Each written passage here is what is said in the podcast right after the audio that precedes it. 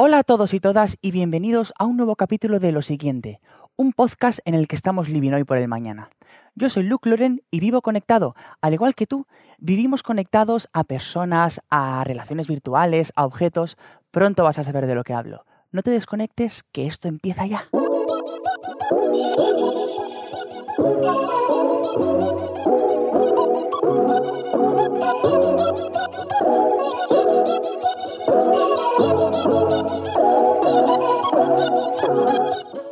Bien, hoy vamos a hablar de conexiones y paradójicamente os invitamos a que os conectéis a nosotros mientras hablamos de la importancia de eh, desconectarse para volver a conectar, de hacer resets en la vida. Y tenemos a dos invitados de excepción, Iñaki Mur y Jara Pérez. Y ya os avanzo que al final del programa van a haber confesiones, que nos gusta un buen salseo. ¿eh? Muchísimo. Antes de pasar a sus presentaciones, aprovecho para presentar a mi compañera, a mi mano derecha de este podcast, Alba Riera. Cariño, ¿cómo estás? Hola Lucas, hola a todos. Pues la verdad es que tengo que decir que me interesa muchísimo el tema de hoy, porque es mi tema, ¿vale? O sea, mi conflicto, mi dilema es desconectar para conectar. O sea, yo lo de despegarme mal, lo llevo muy mal, lo intento, de hecho, por ejemplo, con el móvil, que tengo una relación ahí rarilla, a veces cuando me quiero con- con- concentrar y tal, lo aparto y veo como la mano ahí como sola, ¿sabes? Que va a buscarlo. Entonces, bueno, quiero saber un poco hoy qué nos van a explicar. Me viene muy bien, de verdad, me viene muy bien. La verdad es que a mí también, porque yo como influencer que estoy conectado a una pantalla 24/7, a veces no sabes cómo despegarte de ese móvil, ¿no? Y nos levantamos, cogemos el móvil, nos acostamos, cogemos el móvil y ya tenemos insomnio. Yo, si me pudieran diagnosticar una enfermedad, creo que me la diagno- diagnosticarían, así que he venido aquí a aprender. Y te tengo que decir que esto que nos pasa es normal, porque Sí. al final eh, vivimos en un mundo que está entre lo virtual y lo físico. Y hoy, a través de un concepto tan completo como es las conexiones, vamos a hablar de relaciones interpersonales, relaciones virtuales, las de apego y desapego, y también las que desempeñamos con los objetos y nuestro entorno material. No me enrollo más y damos paso a nuestros invitados.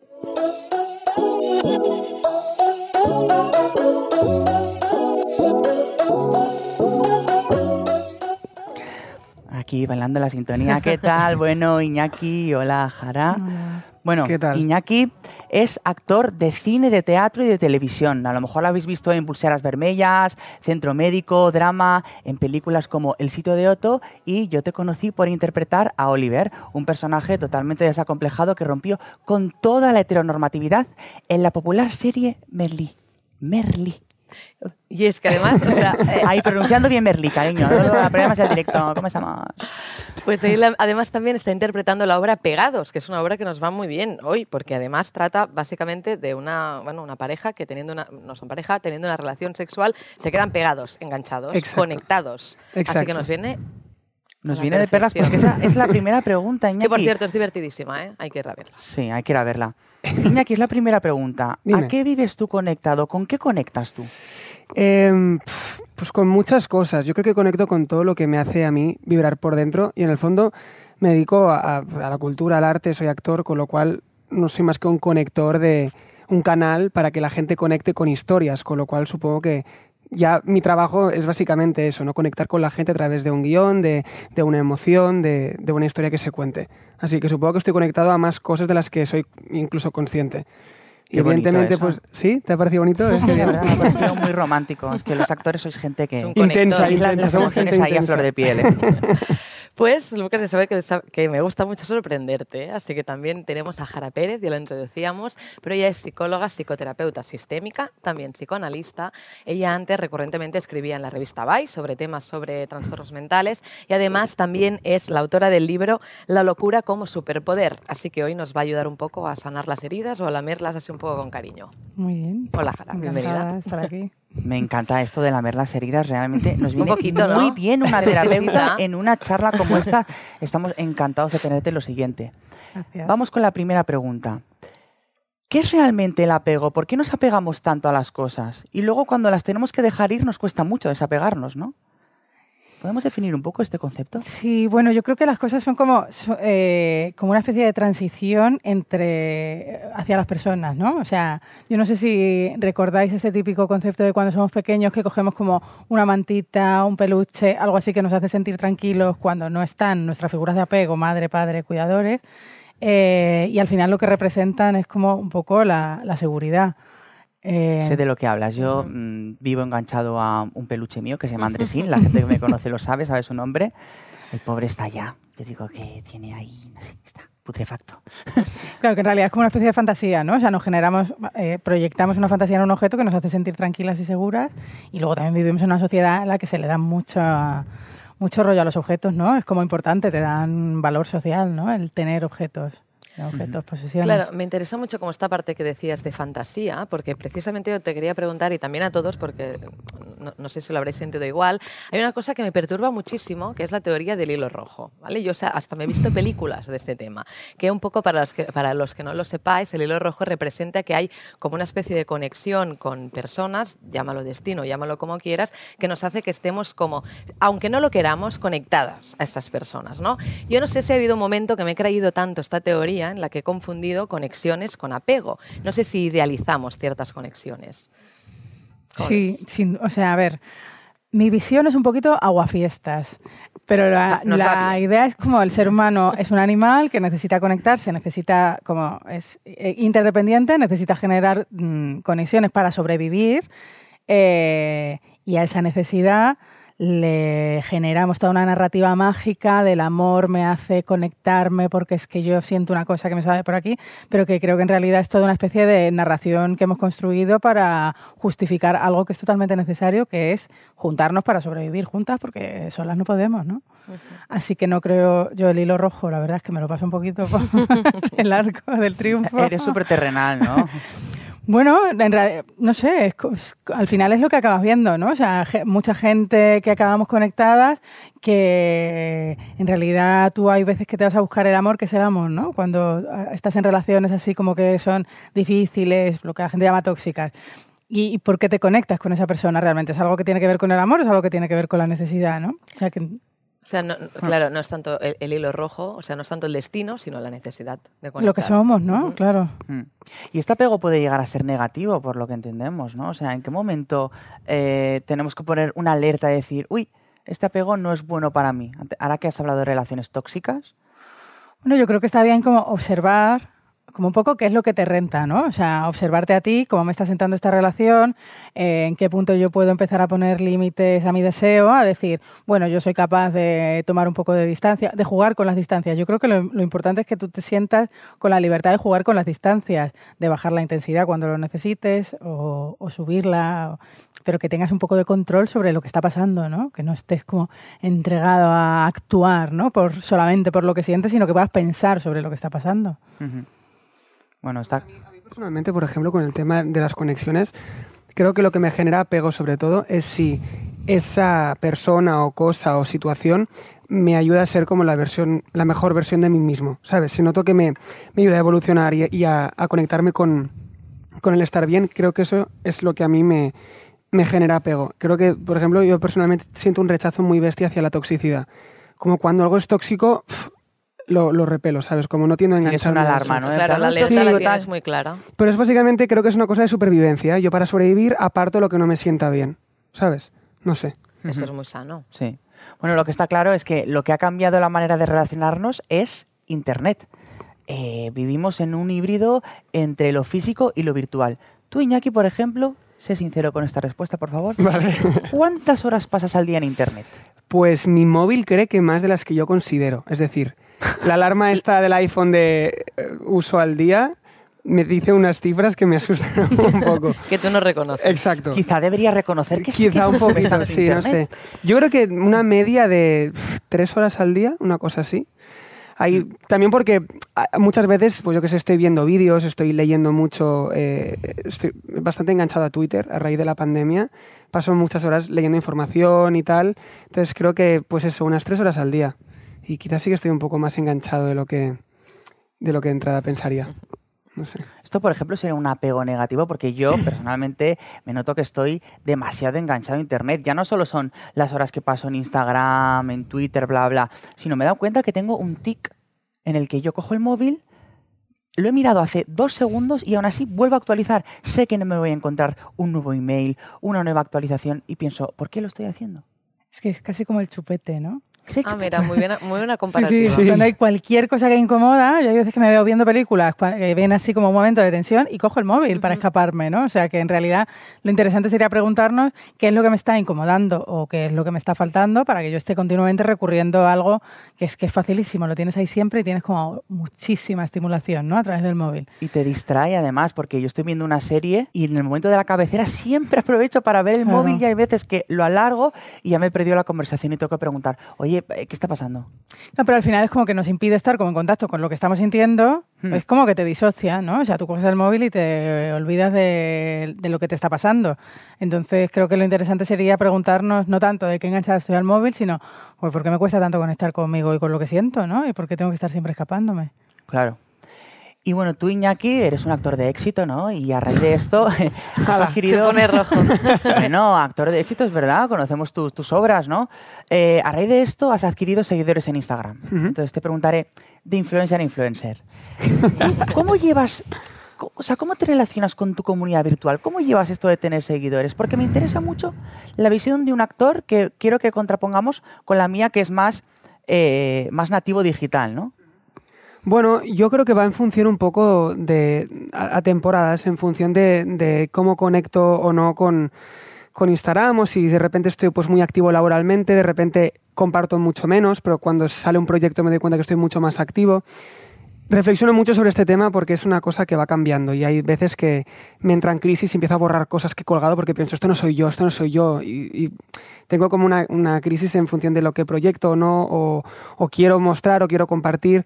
Pienso que un influencer eh, comparte un poco desde, des- desde lo que tú eres, ¿no? Y en mi caso, a mí cuando me contratan como actor es para ser algo que no soy yo.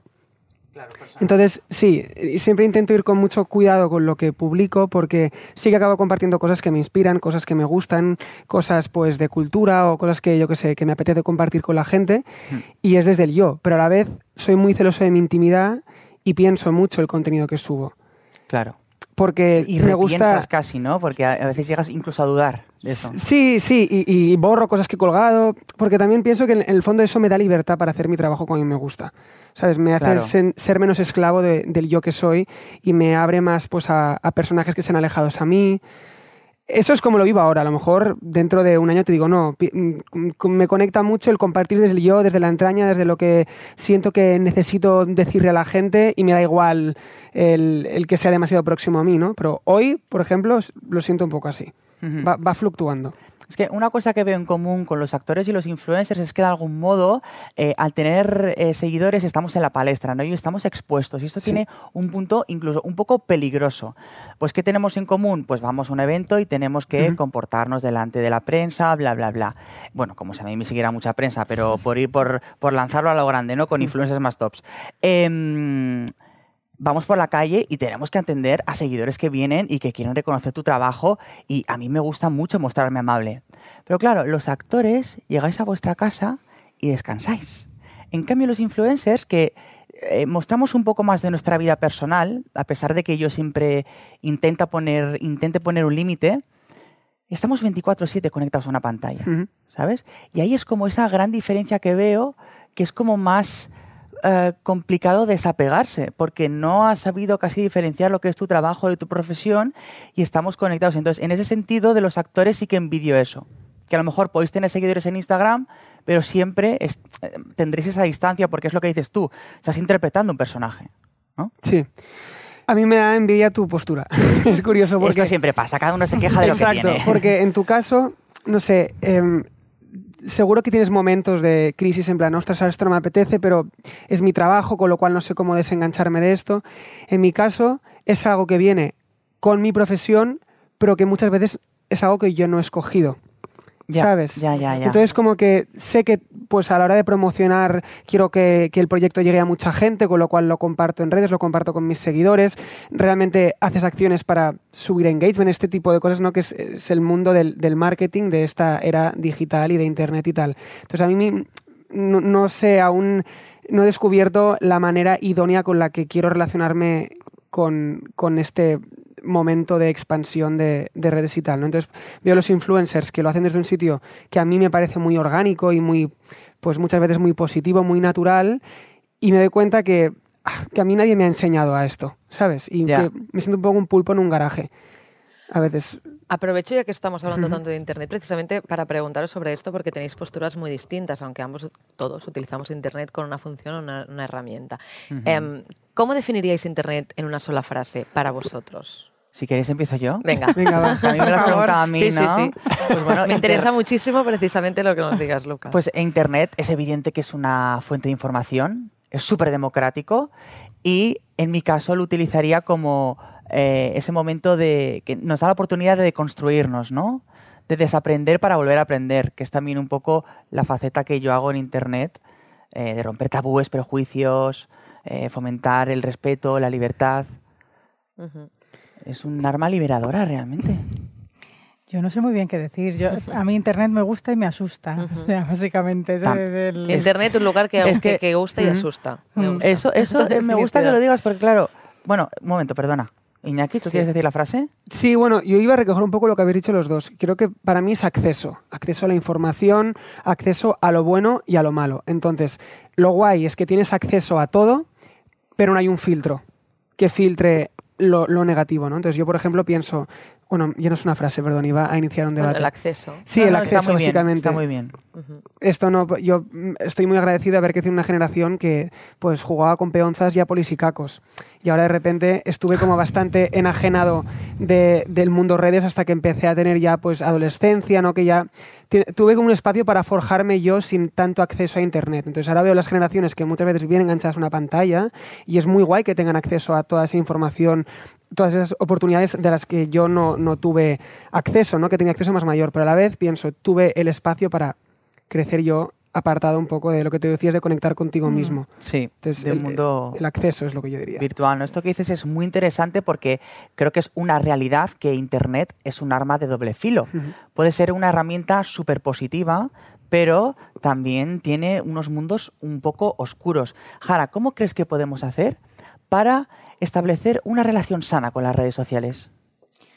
Bueno, yo creo que lo primero que tenemos que tener en cuenta es que las redes sociales pertenecen a grandes corporaciones que están intentando ganar dinero con nuestros datos eh, y obviamente no van a ser responsables con el tipo de dinámicas que, que desarrollan, con lo cual eh, tenemos que protegernos de estas grandes eh, corporaciones, aunque, aunque las usemos todos, pero creo que también eh, sería interesante que pudiéramos como apoderarnos un poco de, de lo que está ocurriendo en Internet, ¿no? O sea, ahora mismo Internet está manejado por una serie de grandes empresas y los usuarios en realidad somos usuarios, pero también podemos hacer cosas.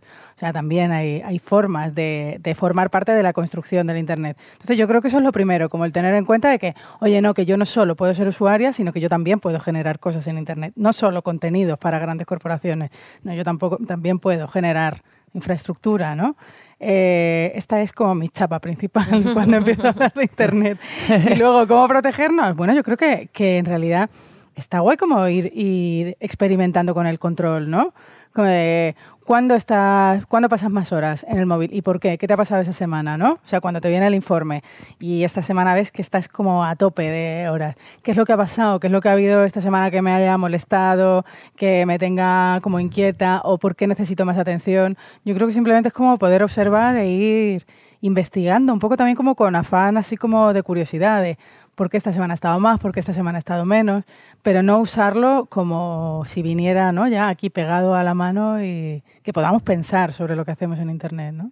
Claro, porque de hecho hay, hay muchos estudios ¿no? que explican pues, que los, trastorn- los trastornos mentales muchas veces van asociados, sobre todo en los jóvenes, a un alto uso de Internet.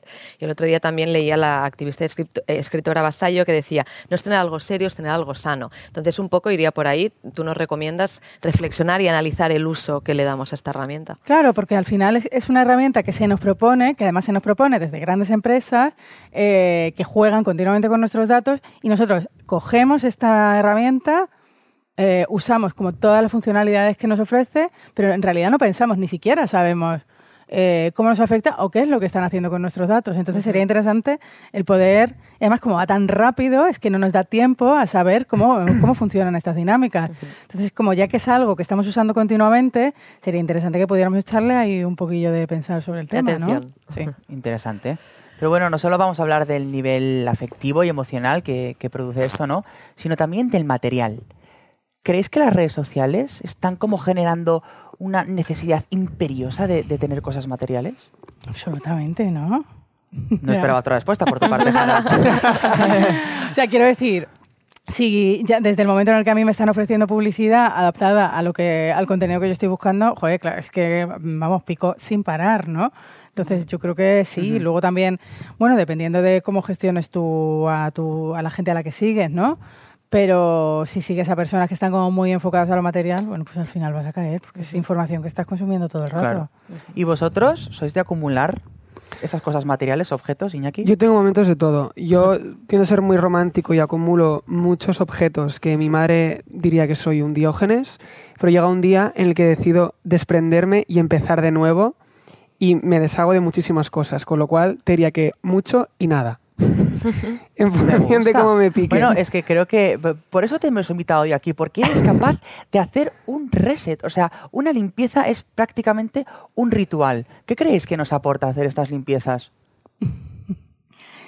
Eso de desapegarse, hacer un reset. Renovar.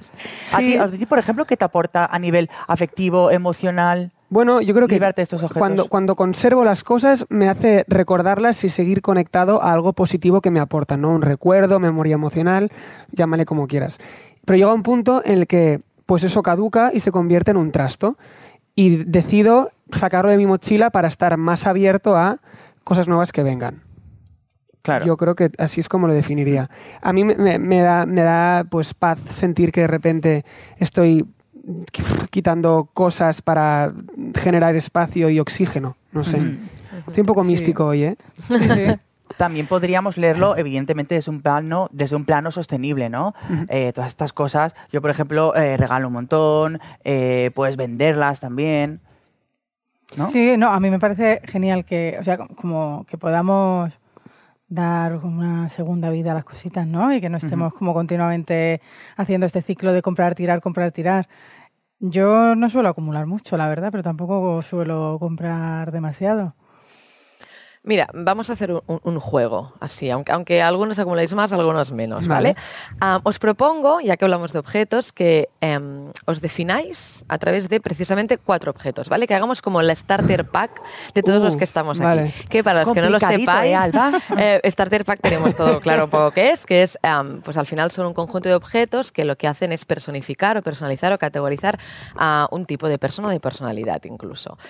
¿Qué os define? ¿Cuáles son vuestros esenciales, por así decirlo. Vale. En plan, si alguien quiere ser yo, necesita estos objetos, ¿no? ¿O qué define a, a Iñaki a través de objetos? ¿Empiezo yo? Venga. Eh, a ver, pues creo que diría un yogur griego, o sea, como yogur todo el rato. eh, el ventolín, porque soy asmático. Importante. Eh, una cámara de fotos analógica que siempre llevo en la mochila, en plan como de, no usar y tirar, pero como compacta de los 90 porque me, me gusta. Y unas bambas, que siempre voy con, con bambas. Lo del Ventolin es muy fuerte porque tengo una de mis mejores amigas, precisamente sufre de asma y se ha tatuado un Ventolin. ¡Ostras! Imagínate ¡Qué maravilla, el por apego favor! a ese objeto. También te digo que en momentos de pandemia creo que tengo Claro. el COVID todo el rato, porque hago insuficiencia respiratoria. Ay, lo tengo, lo tengo, pero luego Muy es, importante es Ventolin, una crisis Ventolin. asmática y está todo bien. Pues yo así rapidito te Venga. diría la laca, porque siempre me peino. Unos buenos Nexus 2000, porque la música electrónica siempre me acompaña. Un móvil, porque evidentemente soy influencer y es mi herramienta de trabajo. Y el último, pues mira, se me ha olvidado, ¿qué quieres que te diga? Que eran cuatro. La laca, el móvil. Ah, y las Dr. Martins. Un zapato que siempre llevo encima conmigo y que pega con absolutamente todo. Pues yo no sabía muy bien, estaba, he pensado mucho sobre esto. Y Ventolin, sí. Ah, ¿eres asmática también? Ventolin y tabaco. Eh, y luego en realidad... Ventolin y tabaco. Ventolin, somos- ahora, somos ahora he caído. Yo, yo también fumo a Sí. temporadas, con lo cual... Y luego he pensado sobre cosas que creo que me definen, pero que luego me doy cuenta de que desaparecen y, y se me olvidan un poco. El móvil, obviamente, porque también trabajo muchísimo con el móvil. eh, y no sé, y el ordenador, porque trabajo haciendo videoconferencia. Creo que me define mucho el sería. trabajo, que es yonki del curro, macho. Qué Qué yonki tristeza. del curro, madre mía. Joder, A ¿eh? veces nos damos cuenta haciendo estos Sí. ejercicios también. Claro, y eso gracias a Internet también, que, que también contamos los monstruos de Internet, pero gracias a eso también Total. podemos conectar laboralmente desde Claro. muchas perspectivas sí, sí, nuevas, sí, ¿no? totalmente. Claro. Sí. Bueno, está claro que, que los seres humanos somos animales sociales que necesitamos conectarnos, relaciones físicas, virtuales, con los objetos, pero la nueva normalidad nos ha traído una nueva forma de relacionarnos. ¿Qué consecuencias a largo plazo queréis que trae esto? ¿Qué hemos perdido? ¿Qué hemos dejado de ganar? ¿Cómo afecta a nuestras conexiones esta nueva normalidad? Pues yo lo que veo en- a mi alrededor y en la consulta es que estamos muy jodidas. Estamos muy deprimidas, depresiones mm, muchas después del confinamiento. Es la pandemia de la que nadie habla esto, ¿no? Sí, sí, totalmente. O sea, muchísima gente muy triste, que pierde el sentido, ¿no? Como de la vida por no poder... Bueno, porque es que cuando no puedes estar con gente, es que, que- ¿no? Vives sola, eh, trabajas en casa, es que es jodido esto. No sé qué consecuencias habrá a largo plazo, pero ahora mismo, así como a medio, yo veo a la gente muy, muy, muy, muy deprimida. Y a nivel de relaciones, ¿De relaciones de pareja? de haber perdido... No, o sea, Ah. bueno, Relación- este bueno. tema también nos interesa, pero Sí. daría para, para, para otro programa. Para otro Sino siguiente, lo más, siguiente. em, la- la- o sea, eh, cómo van a modificarse las conexiones humanas y sociales. Claro, es que lo que yo estoy viendo es que muchas veces eh, tenemos la sensación de estar como muy conectadas porque la dinámica, ¿no? O sea, es como vamos al curro, nos conectamos con la gente del curro, luego nos tomamos algo con ellos, quedamos con una colega de tal, y que cuando esas dinámicas se interrumpen, se queda todo un poco en el aire y hasta que no empecemos a generar nuevas dinámicas con este nuevo rollo, eh, en este impasse, estamos un poco así como mm, que no sabemos muy bien cómo hacerlo. Y nos, nos encerramos mucho como en la comodidad de la casa y eso al final es un poco desastre. Yo en mi caso he tenido la suerte de poder trabajar como actor en este año tan malo que está siendo pues, para toda la, la comunidad cultural y he flipado el hacer teatro en momentos de pandemia, porque al principio era en plan, voy a ver la, la platea más vacía de lo normal, con gente con mascarillas, a ver qué onda. Y de repente la respuesta ha sido la más heavy que he tenido en mi vida. Como la gente me decía, no era ni consciente de lo necesario que era para mí ir al teatro y pasármelo bien. O sea, gracias. Yo he pensado, wow, como me aprobó muchísimo la respuesta, ¿no? De, a priori, ¿qué piensas? Pues no sé, no estoy acostumbrado a que la gente reaccione de esta forma tan, no sé, que de gratitud por el hecho de ir al teatro y que, y que les hagas un espectáculo en directo. Claro, porque ahora valoramos más cosas que Sí. dábamos por hecho, ¿no? Sí, sí. Yo con la obra esta que, comentaba Alba con Pegados que pasa en un hospital, que nos petamos la distancia social porque estoy pegada a una tía y que tenemos un problema con una enfermera, sobre todo el tema sanitario, era como el colmo de los colmos hacer esta función ahora y de repente toma más sentido que nunca. Con lo cual ha sido muy heavy. Yo he conectado de una forma distinta con mi profesión. Eh, De hecho, es verdad, la gente, yo recuerdo que porque la, la fui a ver y se reía muchísimo porque precisamente eh, gustaba ese momento, ¿no? De ver otra vez dos personas conectadas y que hiciéramos sátira del hecho de estar enganchado Sí. a alguien sin distancia social, alguien sí. desconocido. Sí, y además. se hizo hace- hace 10 años, con lo cual no es que 10 se haya hecho en no, este no. momento de ahora, Claro. ¿no? Es esa cosa que pasa y mira, no sabes ni por qué. Bueno, interesante. Estamos aprendiendo muchas cosas hoy aquí. Estamos llegando ya al final del debate. Y una de las cosas más importantes es que creo que debemos realizar esas conexiones desde un plano emocional estable y sano para nosotros, ¿no? Sabiendo diferenciar en qué momento es malo para mí, pero también valorando eh, esas cositas que las dábamos por hecho y que ahora tenemos que saborearlas, como ir al teatro, ir a un concierto de música. Eh, existe una nueva normalidad, nos tenemos que adaptar y yo creo que los seres humanos, a pesar de que no podemos ignorar que hay una ansiedad social, una fobia social que está generando eh, toda esta nueva normalidad, yo creo que, que nos estamos adaptando bien y que estamos demostrando que, que estamos preparados para el cambio, ¿no? Esperemos. Se Bueno, me vale. ocurre una, una- una última cuestión am, sobre el tema del apego y el desapego, que también va relacionado en cómo nos hemos adaptado ¿no? a esta nueva realidad. ¿no? Ha- Hay como un, un tiempo en el, o sea, igual que hemos aprendido tan rápido, ¿cómo nos volveremos a desespe- despegar de esa conducta? ¿Hay un tiempo estipulado más o menos? ¿Cuándo, cuánto, cuándo tardas en desapegarte? Un- un- desde tu visión y también por, por- por experiencias personales.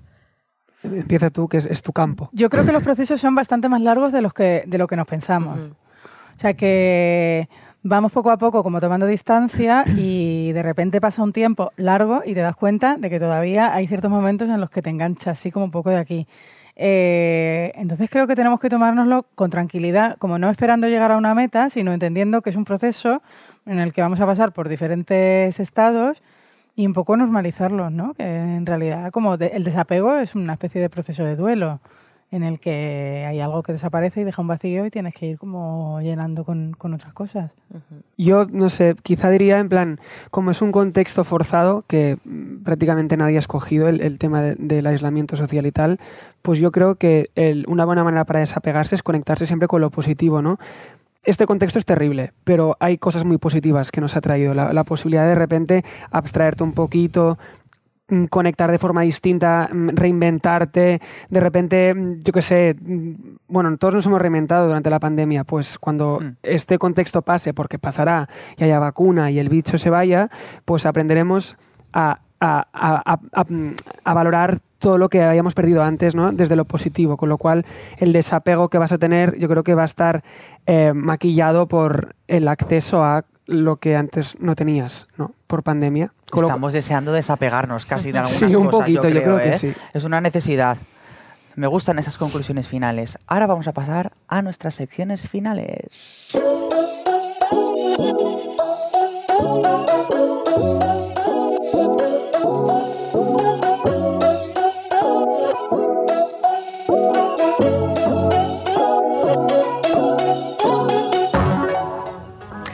Pues al principio Lucas hablaba de confesiones y de salseo, pero es que tú no te lo esperabas, pero también te vamos a hacer confesar a ti. Yo estoy dispuesto Te a todo. gusta un poco, te gusta un poco Me confesar. encanta, te me encanta encanta, me encanta. Eh, entonces, lo que vamos a hacer es que, ya que hemos hablado tanto de vínculos, de apegos, también de lo material o lo inmaterial, que nos confeséis un objeto o algo de lo que no os habéis podido desprender, aunque sepáis que es ilógico o que, ya, o que existe un apego allí. ¿Con qué os habéis quedado? ¿Qué escondéis debajo de la cama? ¿Quién empieza? A mí se me ocurre una cosa que es una chorrada, ¿eh? De hecho, mi hermana cada año me regala la agenda que voy a utilizar ese año. O sea, un- Una, una agenda, sí, aún, yo ¿eh? soy bastante analógico en, eso, que al final uso las notas del móvil para todo, ¿eh? pero bueno, que tengo una agenda en la que me apunto cosas. Em, y guardo la del 2015 porque fue un año muy bueno. O sea, creo que fue el año más feliz de mi vida. Me enamoré muy heavy, me cogieron en Merlí, viajé mogollón y me acuerdo que fui tan feliz ese año que guardo esa agenda como si fuera un amuleto. Está escrita por todas partes y tal, pero no sé. Qué guay. Muy bonito. Me gusta eso. Yo te diría mi peluche Andresín, pero como es una cosa que sabe todo el mundo, me voy a mojar porque se me acaba de ocurrir una cosa. Y es que yo guardo, yo cuando llegué a Barcelona, ¿vale? Eh, fue una liberación sexual absoluta para mí, ¿vale? Y empecé a salir, pues, por, por, por la farándula, el mundo underground, el Razmataz, el Apolo. Hablo de hace 11 años, ¿eh? Y fue la primera vez que descubrí lo que era entrar a un camerino y te ponían las típicas pulseras del Apolito que eran de distintos colores y las tengo todas. O sea, es que me duchaba con las putas pulseras porque claro, así ya no tenía que volverla a conseguir. yo le echaba mucho amor y decía, eh, yo al camerino, no sé qué. Era como que mm, pensabas en salir y entrar al camerino, ¿vale? Fue una época muy así. Y guardo todas las pulseras de todos los colores porque te juro que las miro y pienso, "Ah, qué bonita época. Qué Además, recuerdos. ahora que las discotecas no se puede ir, me da Nada, mucha nada. penita más todavía. En cuanto llegue a casa las voy a mirar. Jara, Pues yo cosas que no soy capaz de deshacerme son los zapatos cómodos. O sea, como Ah. zapatos que mira, es tengo... re-. Eso es muy inteligente, ¿no? Sí, pero es que no me los puedo ya ni poner. O sea, Ya. es una cosa totalmente afectiva, ¿no? Son zapatos que casi se separa la Que no suela de tienen la tela. O sea, es un desastre, pero los guardo porque son cómodos y han estado conmigo siempre y, y ahí se quedan. ¿Y tú, Muy Alba? bien.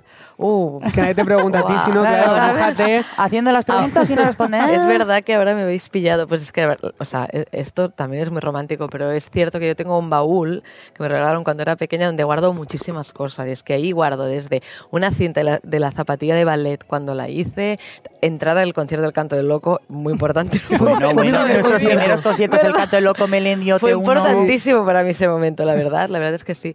También una entrada a un, a un local de Barcelona donde conocí mi primer amor. Bueno, o sea, guardo como cosas muy intensas, me estoy dando cuenta. Y está ahí, justamente debajo de la cama, baúl. La caja de los recuerdos. La caja de los recuerdos, literal. Bueno, Alba, me, me viene muy bien que nos hayáis hecho esta pregunta porque vamos a pasar a nuestra sección final, segundas partes. Bueno, para los nuevos oyentes que nos estén escuchando ahora y no sepan lo que es segundas partes, es una sección en la que le damos una segunda vida a los objetos. Y nuestros invitados nos han traído un objeto que tuvo una historia trascendental en su vida, pero que están dispuestos a dejar atrás y que otra persona le dé una nueva vida. Y esa persona puede ser tú. Que Alba te va a explicar cómo, pero por favor, primero, ¿qué objetos habéis traído, Iñaki? Pues yo cuando me hiciste la propuesta de traer un objeto que tenga segunda vida, pensé, ¿qué es, ¿cuál es el objeto que yo siempre acumulo y que no le doy segunda vida y yo no uso? Y pensé, wow, pues un libro. Yo me gusta muchísimo leer y tiendo a acumular muchos libros que me gustan y he traído este que me lo terminé ayer, o sea, que forma parte de mi pasado Mm. reciente, que se llama una, una mujer con, con la cuna fracturada, que es de Marta Vives, que es una artista que a mí me gusta mucho, la admiro en, en todas sus facetas porque es, es actriz, es, es guionista, es escritora y, y- y también la admiro como mujer. La invitamos. Es muy Por guay, favor. es muy guay. Y ha escrito este libro que, hablando de, de conectar, em, reconecta mucho con su pasado para configurar su presente de forma sana. Y habla mucho pues, de, la de la feminidad, de la familia, y a mí me, atravesó, me ha atravesado mucho por dentro estos últimos días que lo he leído y he pensado que sería muy guay que alguien pues le diera una segunda vida, porque al final la cultura es esto, ¿no? Se trata de eh, inspirar y compartir de forma colectiva y yo comparto pues esa historia que, que me ha atravesado a mí. Qué bien, qué, Qué significa- bien. qué significativo para este capítulo, inspirador. Me gusta, Iñaki. Jara, ¿podrás igualar el nivel? Pues yo Ya. creo que sí. Mira, vamos a ver. Yo he traído un fanzine de Ay, qué bien. un artista que se llama Rocío Madrid, que se llama Hermanas, y va Ah. muy con el rollo este de las conexiones. Ella dice, Mari, consume menos, descansa más. Aquí te dice cosas como, Cari, para y mira. Tía, cuídate. El Qué día cuídate, guay. el Deja día de cuídate hablar, soy tu amiga. Eh, bueno, eh, esta chica es como una de mis artistas así como fetiche, me gusta mucho y creo que, que fanzine iba como muy bien con el tema del que estábamos hablando. Me da mucha pena, pero creo que voy a volverle a comprar otro para poder... no me desapego de esto. Me gusta, me gusta. Mm. Terapéutico también esto, ¿no? Esas frases tía, que te recuerdas para, para seguir adelante. Mm. Qué bien, qué bonito. Pues entonces tenemos, reca- recapitulo, un fanzine y tenemos un libro. Y si quieres ser tú quien le dé esta segunda vida, lo que tienes que hacer es entrar en las redes de Wallapop, Instagram, arroba Wallapop, y meter ahí directamente un comentario. Entonces vas a entrar, a partir de ahí vas a entrar en el sorteo. Y además después, en las mismas redes, aparte de ir consultando todas las novedades del programa, también nos puedes contar qué tal estos objetos y qué segunda vida les has dado. Pues Nada ahora, más. Hasta aquí, También. segundas partes.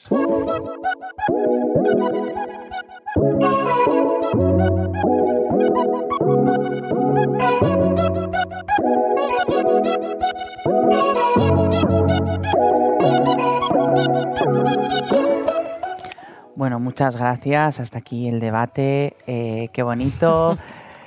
Gracias por Ha haber venido hasta aquí y aceptar nuestra Sí. invitación. Me ha encantado. Creo que hemos aprendido muchas cosas hoy, ¿no, Alba? Yo me voy como bien. ¿Vosaltres? sí, ¿Qué ha sido súper ¿Cómo os guay, gracias por bien, invitarnos. yo, he- yo he muchísimas estado gracias. mazo a gusto. Qué bien. Qué bien. Qué bien. De eso se trata.